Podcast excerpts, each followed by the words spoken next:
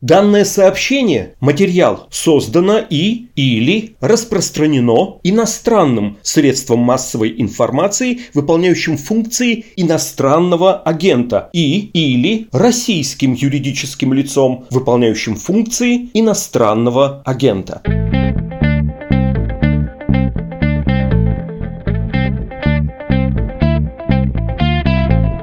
Здравствуйте, это подкаст «Что случилось?» о новостях, которые долго остаются важными. У микрофона Владислав Горин. Здесь журналист, бывший специальный корреспондент «Медузы», говорю это с особым чувством. Ну и вообще бывший журналист многих других российских изданий, а теперь иностранный журналист. Не путайте с иностранным агентом Илья Жигулев. Привет, Илья.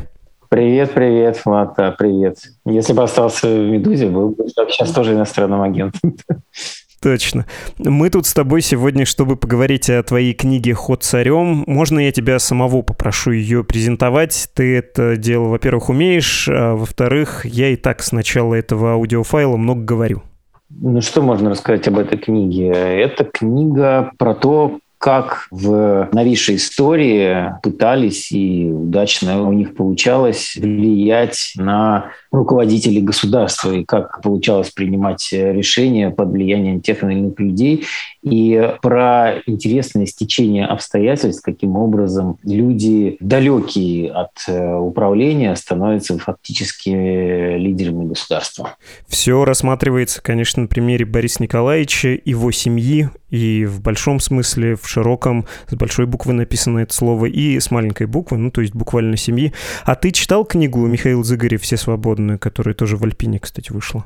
Да, я в этом отношении иронично получилось, когда Галина Тимченко рассказывала в интервью Солодовникову про меня, и на вопрос, почему я вышел из «Медузы», она сказала, что Жигулев очень семейно ориентированный человек. Вот я хочу дважды это подтвердить, что я очень семейно ориентированный писал как раз про семью, только про другую семью.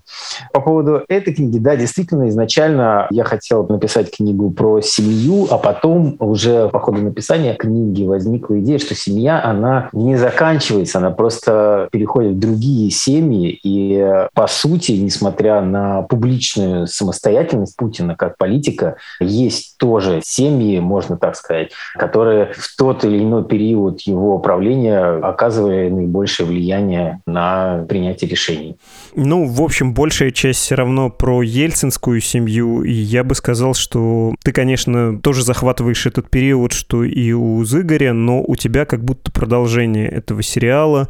Хотя, подчеркну, начинаешь ты раньше, еще в конце 80-х, а заканчиваешь до светлой эры Владимира Владимировича Путина. Ну да, по сути, семья стала семьей вот такой мощной и влиятельной в 96 году, но наибольшее их влияние на политику было как раз после вторых выборов Ельцина, и вот 97 98 99 год, это вот тогда как раз появилось это понятие «семья». Я думаю, мы про понятие это поговорим и про то, стоит ли им до сих пор оперировать. С кем ты поговорил для своего труда?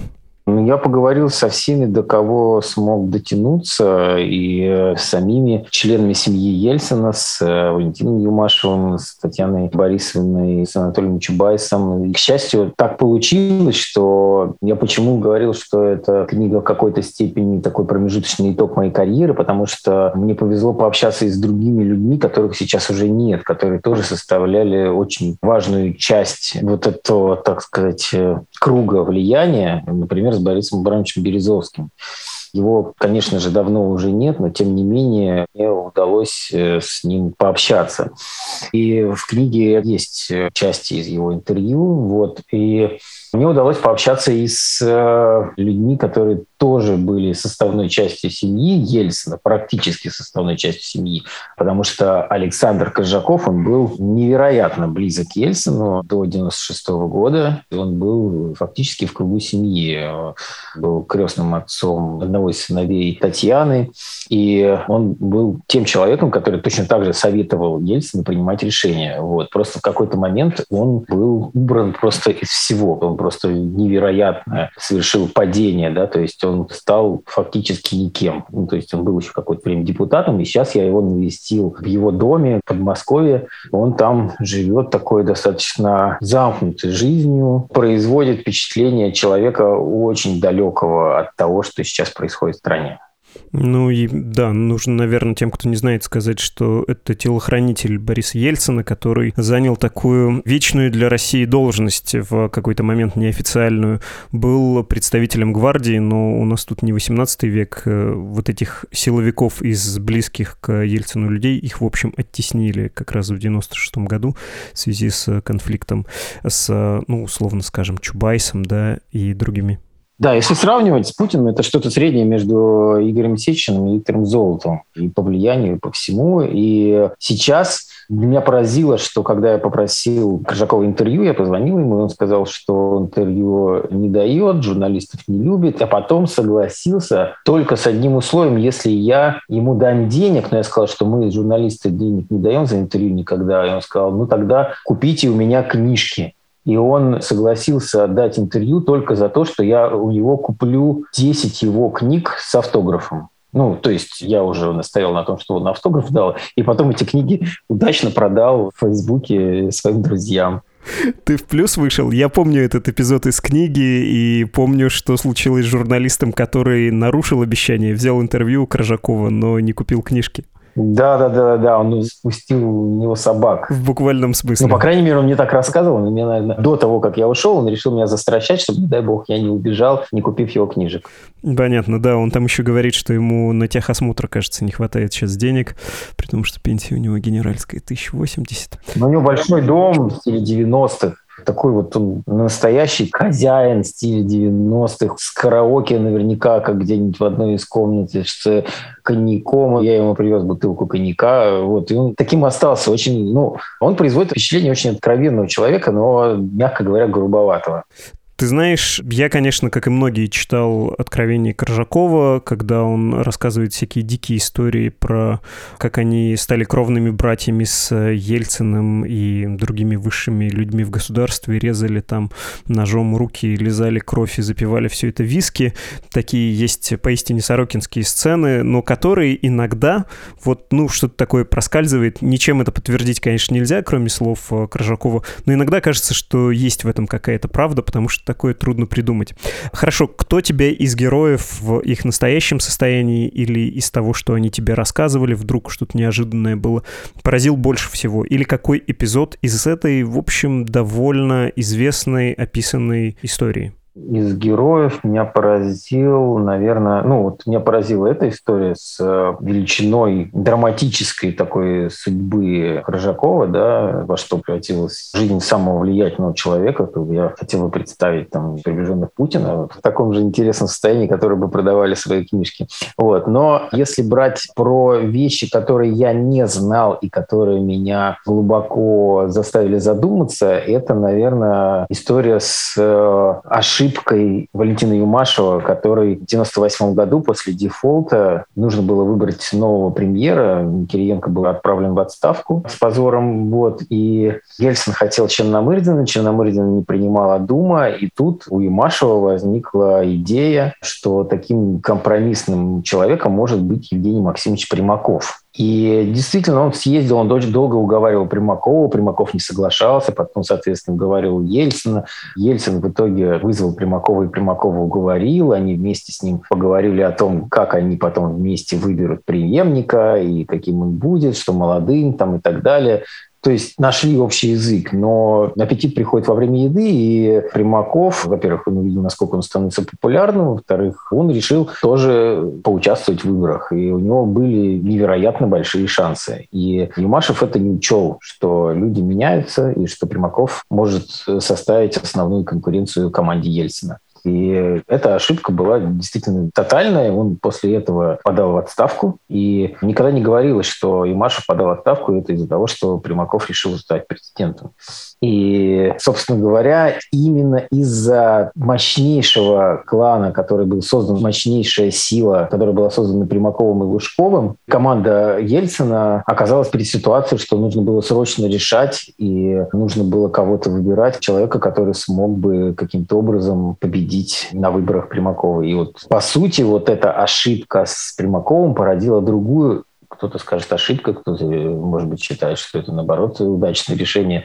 Поразило другое решение, которое тоже был совет Юмашева, Волошина и вот той группы, которая фактически принимала важнейшие решения в стране. Они посоветовали Ельцину выбрать преемником Владимира Путина. Хотя, казалось бы, такой ли уж большой был выбор э, внешнюю политику России, специфическую, многие называют сейчас, особенно на Западе, любят этот термин, доктриной Примакова. Во внешней политике Примаков, безусловно, победил, и на каком он сейчас свете не имеет никакого абсолютно значения.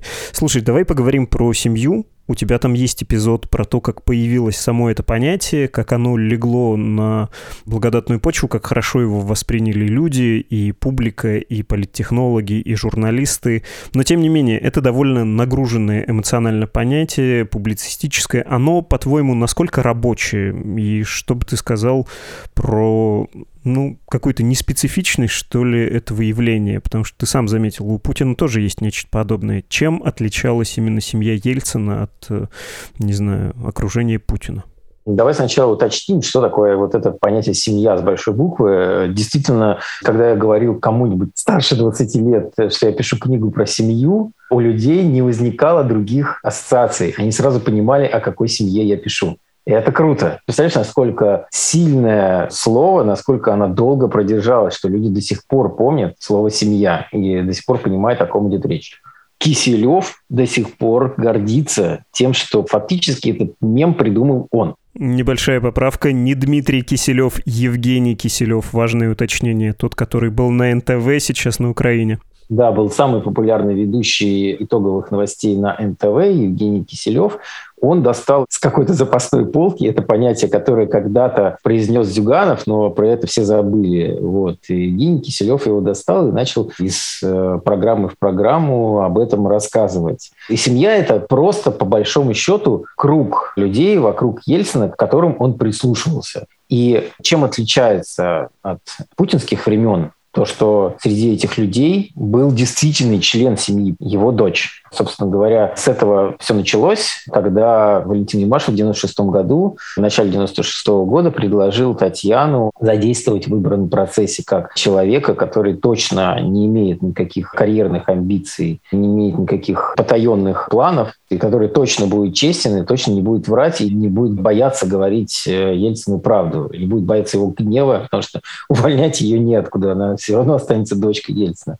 И она такая была голосом здравого смысла. И Валентин Юмашев с Татьяной были очень дружны. В конце концов, эта дружба переросла в любовь, и после уже выборов они стали действительно семьей, стали мужем и женой. Татьяна сменила фамилию, она теперь Татьяна Юмашева. Вот. Но это не только, естественно, Татьяна и Валентин. Это включало в себя несколько других людей. Э, не так уж и много. Волошина Александра Сталича, который был главой президентской администрации после того, как оттуда ушел Ямашев. Романа Абрамовича, миллиардера и партнера Бориса Березовского, и самого, собственно говоря, Бориса Березовского. Тогда вот интересно, что в 90-е годы, это сейчас мы, Роман Абрамович, это такой просто герой сказки, да, который все знают, что он сделал с Чукоткой, как он купил Челси, мировая звезда. А в 90-е это был крайне закрытый человек, и никто даже не знал, как он выглядит. И, по-моему, «Новая газета» объявляла конкурс, кто найдет фотографию Романа Абрамовича. То есть семья была окружена ореолом загадочности, потому что ни один человек из семьи не был, по сути, публичным. Они были, что Александр Волошин не славился большой любовью к публичности. Юмашев абсолютно так же, он никогда не давал никаких интервью, не любил публичных мероприятий и давал свои советы в тишине.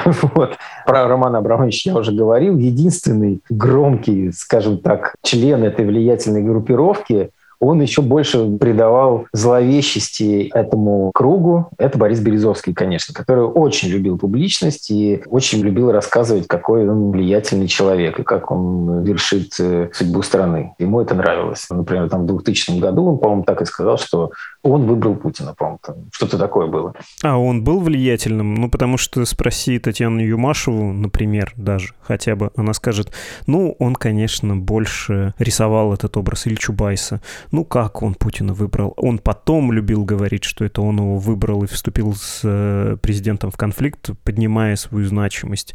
А на самом деле все было не так. Он был где-то около, скорее создавал видимость. У тебя какое в итоге сложилось впечатление насчет Березовского и его роли? Его роль, на самом деле, она довольно неоднозначная, потому что действительно с Ельциным самим он встречался, может, всего пару раз. Впрямую он на Ельцина вообще никак не влиял, Ельцин его недолюбливал но он действительно был большим другом Юмашева, и Юмашев к нему прислушивался, точно так же, как к нему прислушивался и Волошин. Собственно говоря, Волошин когда-то вообще работал на Березовского, был генеральным директором АВВы. И, по сути, карьера его сложилась благодаря Березовскому. Другое дело, что потом их пути разошлись, и он фактически, когда отнимали его первый канал, именно он довольно жестко разговаривал с Березовским по этому поводу и разруливал эту ситуацию. Но если говорить о влиянии, у Березовского, как мне кажется, было большое чисто интеллектуальное влияние на Валентина Борисовича. И Валентин Борисович ему его уважал, ему доверял, и, в принципе, они перестали друг друга понимать только тогда, когда Березовский уехал в Лондон. Ну, насколько я понимаю. И идея Березовского, важнейшая, например, идея, как, например, партия единства, да, основание партии единства – это чисто проект Березовского. То есть вот то, что потом вырисовалось в Единую Россию, Россию, и это придумал Березовский в «Горячечном бреду». Как он говорит, это он любит рассказывать, но фактически никто с ним и не спорит. Действительно, ему долгое время еще с ним не соглашались, не верили, но он сумел доказать и всех убедить, что нужно создать эту партию, нужно создать противовес Примакова Служкову не только в команде президента, чтобы, но этот противовес был на выборах в Думе. И, конечно же, невероятно повлияли на выборы программы Сергея Даренко. И Сергей Даренко – это конкретно тоже человек Березовского. Это фактически нынешние телеведущие типа Дмитрия Киселева. Мне кажется, хорошие его ученики. Просто они не такие талантливые. Вот. А Даренко с его серебряными пулями, как он называл свои программы, в которых жесточайше мочили Лужкова с Примаковым, вот такого телевидения до этого не видела.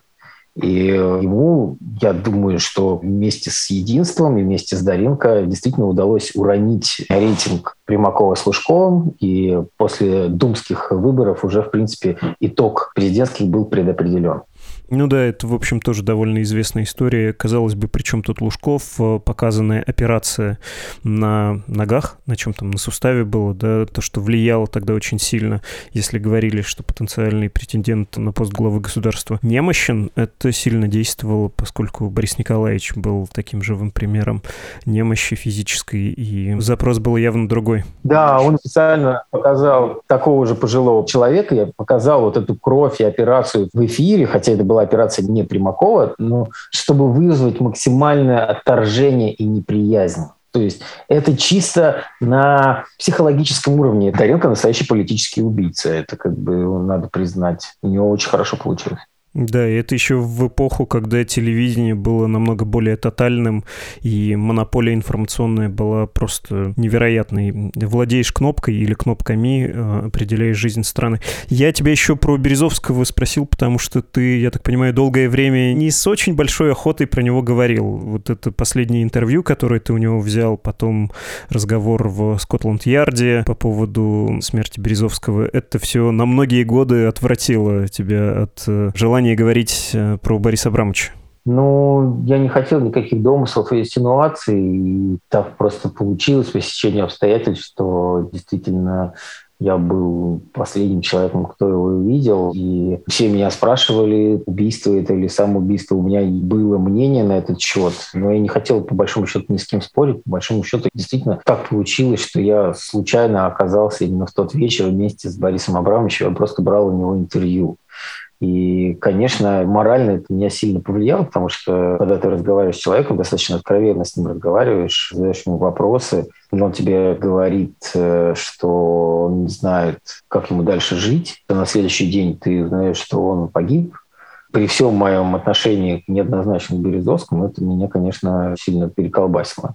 Наверное, поэтому просто мне не хотелось это вспоминать. Сейчас уже прошло много лет, вот, и я могу сказать, что Конечно, Березовский, как мне кажется, что это, конечно же, ну, уже есть и результаты следствия, да, но еще тогда я понимал, что это, конечно же, самоубийство.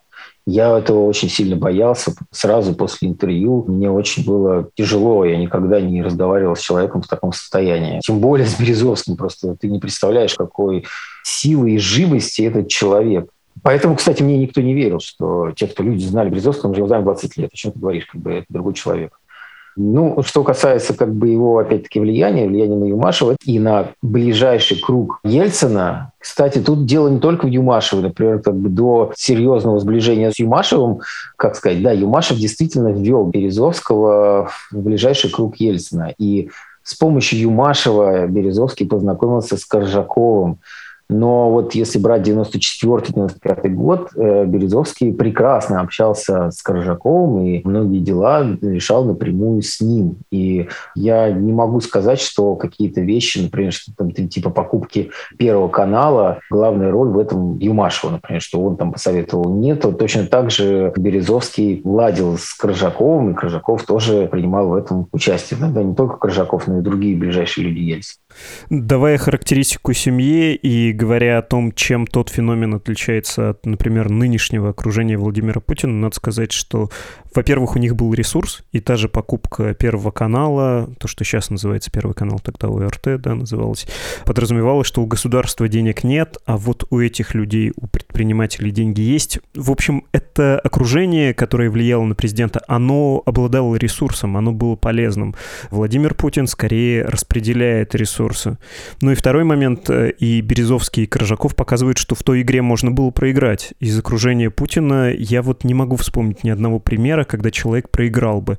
Да, понижение, да, тебе оставляют какую-то делянку, выключают из большой игры, но ты не выглядишь э, человеком, которому приходится продавать свои книги, чтобы заработать на автоосмотр. Ты имеешь в виду, Путин так сильно людей не удаляет от себя? Да-да-да, абсолютно. Ну, то есть у него не проигрывают его функционеры, они все остаются более-менее в статусе. А Пугачев?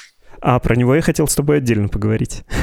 Ну, есть э, какие-то люди, которые, может быть, не составляют ближайший круг окружения Путина, может быть, в этом дело, да, которые сильно проигрывают. Да, но по большому счету Путин, он не любит прощаться с людьми жестко. Он всем обязательно предложит должность какую-нибудь мягкую, вот, чтобы не было ни с кем конфликтов. Он даже Касьяну очень долго пытался подбирать какую-то серьезную должность, чтобы ему было чем заняться и чем он был не обиден. По поводу ресурсов немножко могу поспорить. То есть все-таки, с одной стороны, Путин распределяет ресурсы, и там вот те же самые Ковальчуки, которые владеют гораздо большими медийными активами, чем владел Березовский, надо это отметить они выглядят как бы номинальными держателями, да, просто потому что Путин определил довольно жестко, что с ним бороться это будет иметь достаточно большие последствия. Все видят, что случилось с Березовским и что случилось с его каналом, и вряд ли у кого-то будет желание повторить этот опыт. Но, тем не менее, у тех же самых Ковальчуков активы эти есть. И в случае чего, если поменяется обстановка или, скажем так, подковерная борьба, которая происходит вокруг Путина, выйдет явно, явную, если Путин как бы либо останется над схваткой, либо что-то с ним случится. Все эти ресурсы, я думаю, что они очень сильно начнут действовать, и они просто до поры до времени не используют их в политической борьбе. И то, когда-то все-таки это такое было, я об этом писал в своей книге, сотрудники Пятого канала делали по крайней мере, мы дозвонились до одного из сотрудников Пятого канала, который рассказывал, что принимал участие в создании фильма про Медведева про то, каким плохим главнокомандующим он показал себя, что он как бы боялся принимать решения, пока Путин его там якобы не пнул из Пекина, он не объявлял войну Грузии и так далее и тому подобное.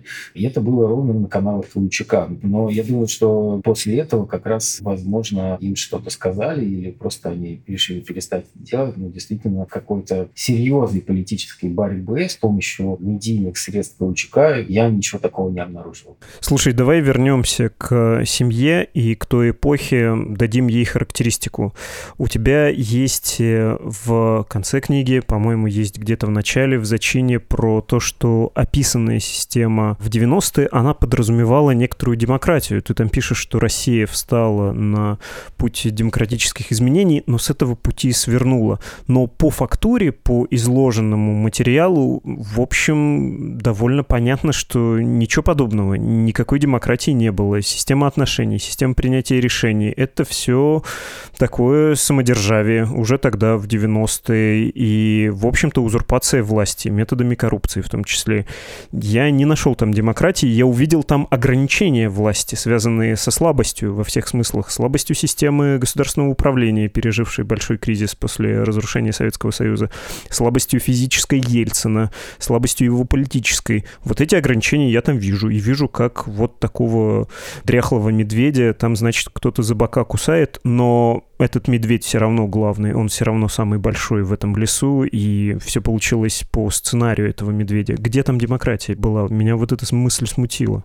Ну, смотри, демократия, вот если сейчас есть э, так называемая современная демократия, которая Сурков, где придуманные партии, придуманные оппозиционеры ведут какую-то придуманную войну с э, главным Путиным, который даже не ведут какую войну, о чем вообще речь. Они на самом деле просто изображают какую-то деятельность, якобы оппозиционную, но при этом как бы все поддерживают Путина.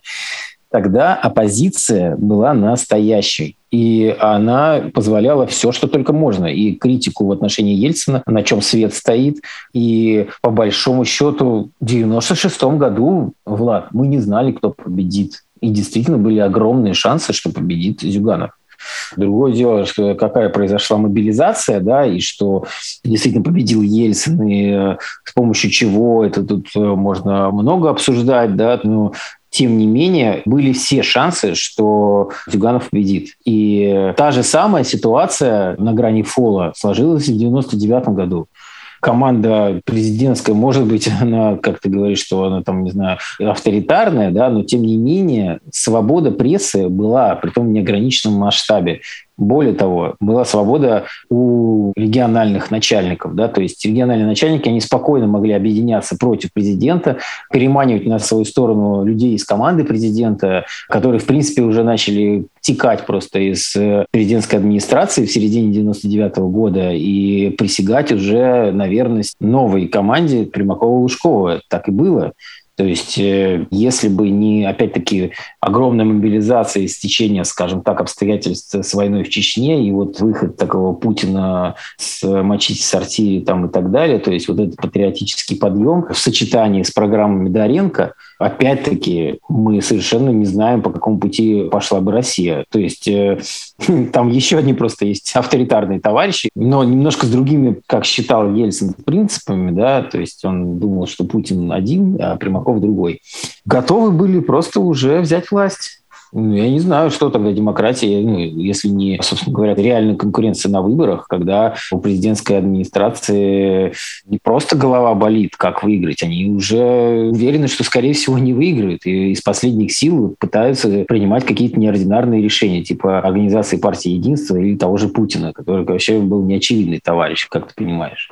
Ну, не знаю, может быть, это ошибка как раз фокуса зрения из настоящего, когда ты знаешь, чем все закончилось, но есть ощущение, что... Да, все закончилось так, как будто это вот так и должно было быть. Да нифига подобного, на самом деле. Мне кажется, что ну, как победитель не судит, да, то есть они победили, и кажется, что типа вот, другого и не могло быть, что тем не менее там таких фальсификаций на выборах, как сейчас, естественно, их не было. И, естественно, был огромный шанс на выборах не Вот если бы, скажем так, Коржаков убедил Ельцина отложить выборы, как он очень хотел, и, в принципе, Ельцин уже убедился, что говорит об интересном образе мысли этого человека, да, то есть он уже фактически был готов запретить партию коммунистов и не проводить выборы. Вот тогда вот это действительно был бы настоящий авторитаризм, и ни о какой демократии мы не говорили.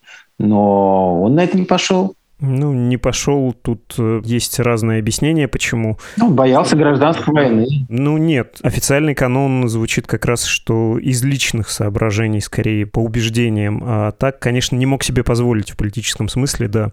Страна была в таком положении, что можно было и не усидеть. Еще этот революционный цикл не завершился. Слушай, про канон. Я, когда читал твою книгу, я поймал себя на мысли, что как будто ты повторяешь э, все те же самые слова, примерно те же самые слова, примерно ту же концепцию, которая транслируется, не знаю, с исповеди на заданную тему, через э, Ельцинское ЖЗЛ Минаева, того же Зыгоря, книгу Авина, и что только не, и упирается прямо в небосвод Ельцин-центра, тот самый стеклянный, под которым сидит бронзовый Ельцин на лавочке, рядом с которым все фотографируются. Я не мог э, побороть это чувство, что ты оказался в этой же колее, что нет большего объема, что ли, что ты повторяешь сложившуюся уже традицию описания этого периода. Вот про такого убежденного либерала Ельцина, который живет в неблагодарное время, болеет всем сердцем, буквально больным сердцем за страну, и уходя, он извиняется, и за это мы ему все прощаем. У тебя нет ощущения, что ты очутился в этой традиции? Ну, смотри, есть два канона противоположных. Да? Есть версия вот такая, как ты говоришь, каноническая, про то, что вот Ельцин болеет за Россию и либерал там, и, и так далее. А есть другая версия, что Ельцин алкоголик, неменяемый, страной не управлял и вообще хотел там, не знаю, остаться и на третий срок там и так далее. То есть здесь чего только нет да, на эту тему. Ты знаешь, я старался, как водится, да, из э, моей работы журналиста, журналиста, я старался выслушать и ту, и другую сторону. Я поговорил с Кружаковым, с Альфредом Кохом мы тоже общались. Вот буквально вчера мы с ним тоже разговаривали по телефону. Кох считает, что Ельцин вообще как бы после 96 -го года не принимал никаких решений. Принимали решения только Чубайс и Юмашев, которым, соответственно, управлял Березовский. Мы не можем утверждать, что так оно было. И все, что касается прав, их может быть миллион. И все, что касается Ельцина, принимал ли он самостоятельное решение, ну, конечно же, принимал. Может быть, просто они в основном были судьбоносные, то есть он принимал важнейшие решения. Да? Там, я не думаю, что решение там, назначить Путина как бы, Ельцин не принимал. Конечно же, он принимал. Конечно же, у него сложилось максимальное доверие к, по сути, одному человеку, который был для него как сын. И мне была важна скорее вот эта история. Как так получилось, что Юмашев, журналист, который никогда не был в политике и, в принципе, не собирался, просто пришел с микрофоном, вот как ты ко мне сейчас пришел с микрофоном, к очень рефлексирующему Ельцину, и через какое-то время фактически стал главным человеком в стране, да, то есть главным советником президента. Меня интересовала судьба именно самого Юмашева. Поддался я на какие-то, не знаю, паттерны, которые рассказывает Юмашев. Я не поддавался, я просто слушал, что мне рассказывает этот человек у которого своя достаточно сложная биография. Да? То есть после того, как он тоже был всем, он моментально перестал вообще как-то быть связанным с государством, да, несмотря на то, что он все-таки пытался принимать какое-то участие в политической жизни, но по сути с 2000 года, уже эти 20 лет, Машев ничем не занимается, кроме вот этого Ельцин-центра и какими-то разруливаниями конфликтов предпринимателей. Да. Вот мне была интересна судьба этого человека, судьба семьи Ельцина. Рассказывать очередной раз паттерн про то, что Ельцин там автократ и был больной и вообще не принимал никаких решений. Ну, слушай, огромное количество книжек на эту тему тоже уже написали. Это тоже своего рода канон правда, она где-то посередине. И мне показалось, что я как-то старался немножко абстрагироваться и занимать позицию где-то посередине. Ты читал книгу как человек со стороны, может быть, это и не так. Ну, мне показалось, что юмашевская оптика, она превалирует, и больше всего меня смутил момент про Зюганова, когда про, в общем, кандидата в президенты, который едва не победил, а, если верить анекдоту, таки победил, да, 51% у Зюганова, но не беспокойтесь, Борис Николаевич, у вас 55.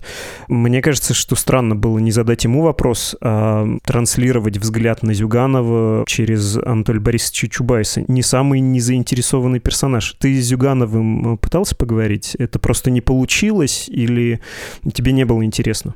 понимаешь, как бы вот Игорь сейчас написал книгу про 96 год, да, и у меня книга не про Ельцина и не про Зюганова, у меня книга про семью, то есть я с этой позиции исходил. То есть э, что говорит э, Зюганов, ну, как бы тоже достаточно очевидно. И, может быть, и можно было с ним поговорить. Просто я считал, что 96 год для меня он был интересен в том смысле, как Юмашев с Татьяной стали тем, кем они стали именно в 96 году. Просто у меня немножко угол другой, понимаешь? Я пишу про тех, кто влияет на, соответственно, Ельцина. Зюганов, он не знает до конца, кто влияет на Ельцина. Он знает, возможно, про выборы там, и так далее. То есть он расскажет свою версию, которую тоже, в принципе, он уже не раз рассказывал. И этого, в принципе, хватает в той же книжке про «Все свободны», которую я упомянул. Хорошо, да, Зюганов вряд ли бы сказал что-то новое, откровенно говоря.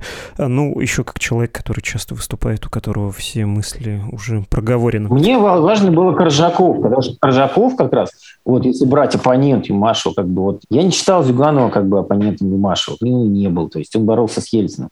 А Коржаков конкретно, как бы вот по сути, семья вот Ельцина, они сковырнули Коржакова и его клан из власти. И вот это был важный момент. Коржаков для меня был интересен интересен. Конечно, поэтому я поехал, как бы, мне было важно договориться с ним об интервью. Я думаю, что с Зюгановым мне не было бы такой большой проблемы. не надо было бы покупать у него книжки. Вот, и мне, конечно же, было важно узнать, что он думает про сельство, что он думает про Татьяну. Ну, какие-то вещи он вообще говорил достаточно нецензурно, да, но этого человека нужно было услышать. К нему обязательно нужно было прийти. Я пришел. Хорошо, давай поговорим про Пугачева, про Сергея Пугачева, про предпринимателя, банкира, говорят иногда друг Путина, правда уже бывший. Ты посмотрел многочасовое интервью Дмитрия Гордона с Пугачевым? Да, смотрел, с интересом посмотрел. Какие впечатления? Какие-то моменты там интересные очень. Какие-то, когда он особенно о себе любимым, вот э, мне кажется, что он немножко преувеличивает масштабы. Это такая каноническая версия правды Пугачева. У него своя правда. И мне кажется, что и там, тоже есть очень много всего не совсем достоверного. У меня похожее ощущение, что он преувеличивает э, собственное значение, но тоже показалось, что несколько моментов очень точно схвачены, в том числе то, как принимались решения и какое было настроение у людей во власти. Вот это ощущение, которое нам тоже сейчас трудно представить. Нефть еще не дорожает, государство еще такое разболтанное, интересы элиты разнонаправленные, еще не притерлись друг к другу, не построены никакая ни формальная, ни неформальная вертикаль, или она только создается. И многие чувствуют слабость центра, думают, что премия за риск достаточно высока, и можно рискнуть бросить вызов центральной власти. Ну, в том числе там, Лужков с Примаковым это сделали. Они были такими людьми, которые готовы были подчиниться, но готовы были и в решающий момент попробовать взять власть. В общем, вели себя достаточно осторожно. Меня поразило вот это желание из конца 90-х, которое кажется мне в описании Пугачева очень достоверным отскочить ну все, мы уже какие-то деньги заработали, надо остаться живыми. Есть у тебя ощущение, что в семье, в окружении Ельцина это настроение было, многие хотели уйти с э, заработанным из казино и не продолжать эту игру. У тебя, я помню, там про Березовского и Сороса очень хороший эпизод об этом есть. Как себя чувствовала семья? Могла ли она планировать что-то в 90-е? Насколько все, что случилось после, было ожидаемым, запланированным? Мне кажется, что Березовскому просто банально стало скучно, и он не знал уже, чем заняться, потому что он считал, что он уже все сделал. Президента выбрал, Госдуму выбрал, бизнес-то ему не был никогда интересен.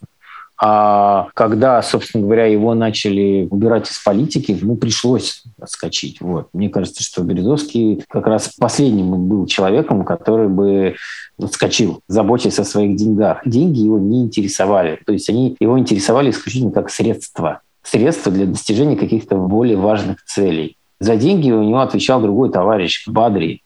Бадри Патекшвили и, собственно говоря, Роман Абрамович, которые его снабжали этими деньгами он ими просто оперировал для достижения иногда сомнительных результатов. Вот типа как оранжевая революция, которую он опять-таки попросил денег у Бадри Петросишвили на то, чтобы спонсировать революцию. В итоге проспонсировал ее, а его украинцы дружно кинули. Это про Березовского. Про остальных хороший вопрос. Мне кажется, что у Брамовича не было желания отскочить, иначе бы он не брал довольно-таки тяжелую нагрузку Чукотки. Желание отскочить, оно появилось позже у большинства предпринимателей. И это были предприниматели, которые в семье, а в принципе, у которых большой капитал, они постепенно стали складывать яйца в разные корзины и постепенно уходить. И это касается всех не только людей, которые связаны с э, Валентином Борисовичем. Вот. Тот же Михаил Фридман, да, совершенно не семейный человек, но он уже тоже не инвестирует в Россию те деньги, которые он заработал на сделке по продаже ТНК. Мне кажется, это не связано с семьей. Отскакивают предприниматели по другим совершенно причинам. Ну, там я про Дьяченко в первую очередь имел в виду. Ну ладно, если хочешь, можешь про них тоже сказать. Из э, разговора с Пугачевым было такое ощущение, и кажется, оно верно уловлено, что они, в общем, опасались за свою судьбу и не знали, по большому счету, чего им делать с Россией, с той властью, которая у них была. Вот то, что не знали, что делать с властью, я согласен. То, что опасались за судьбу своих капиталов, что у них могут в любой момент их отнять, потому что это все не совсем законно, как считалось. Мне кажется, что нет, потому что Березовский, он достаточно отчаянно боролся с Путиным. То есть, если бы он опасался за судьбу своих капиталов, он не пришел бы к Путину в кабинет и не начал ему говорить, там, типа, Володя, ты не прав, давай делать то, делать то. Ну, come on, где тут опасения? Опасаться они начали уже потом, когда уже увидели, как президентская вертикаль разруливает отношения с бизнесом, особенно после кейса с Ходорковским. Хорошо, спросил бы я тебя про будущее, но ты, кажется, уже про Ковальчуков объяснил, как себе представляешь ситуацию, что будет с новым окружением нынешнего президента, когда, не дай бог, история сменится. Ну, по сути, нынешний Юмашев – это Ковальчук. Если брать вот аналогии, абсолютно вот э, так же приближенный в том же ключе доверия находится один человек. Ну, его брат тоже, но все-таки больше, конечно, Юрий. Понятно. Спасибо тебе, Илья. Спасибо. Это был Илья Жигулев, журналист, автор книги «Ход царем».